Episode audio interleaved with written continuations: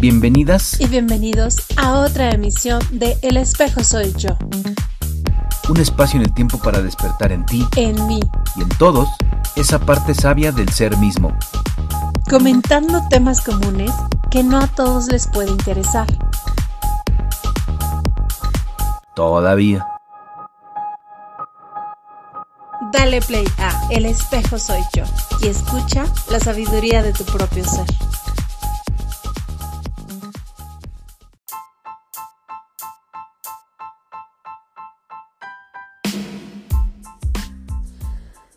Wow, es periodo o época de exámenes donde seguramente si tú estás estudiando o tienes hijos estudiando, sobrinos, eh, nietos, eh, posiblemente en casa estén bajo presión.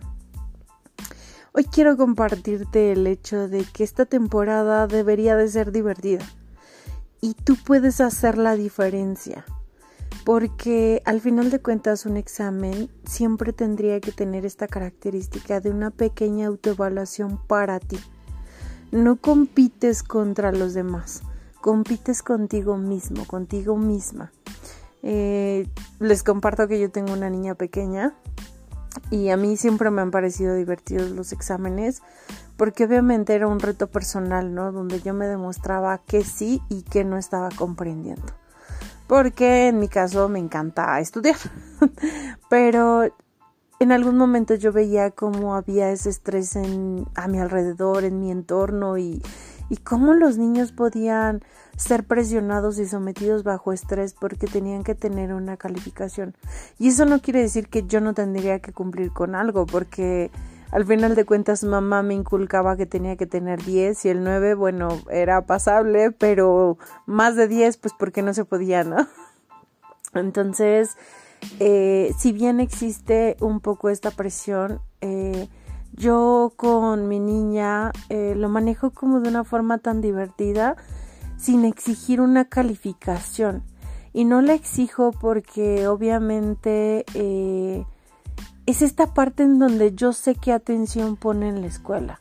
Y cuando podemos eh, evaluar eso, no necesitas meterte a las libretas, no necesitas eh, literalmente estar hablando con los maestros, necesitas observar a tus pequeños, llámese nietos, sobrinos, primos, hijos, eh, uno mismo, ¿no? Obsérvate ¿Por qué? Porque cuando crezcan estos adultos, cuando estén sometidos a evaluaciones en el trabajo, les va a generar estrés. Y si ellos están evaluando, lo van a hacer con este afán de ver en qué se equivocan. Eh, es decir, entra la crítica, entra el juicio en vez del disfrute.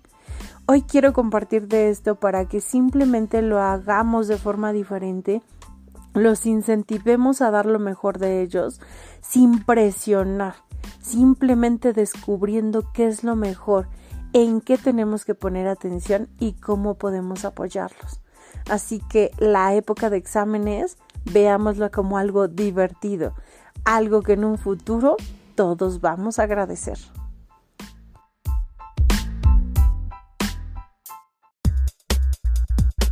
Gracias por escuchar este episodio.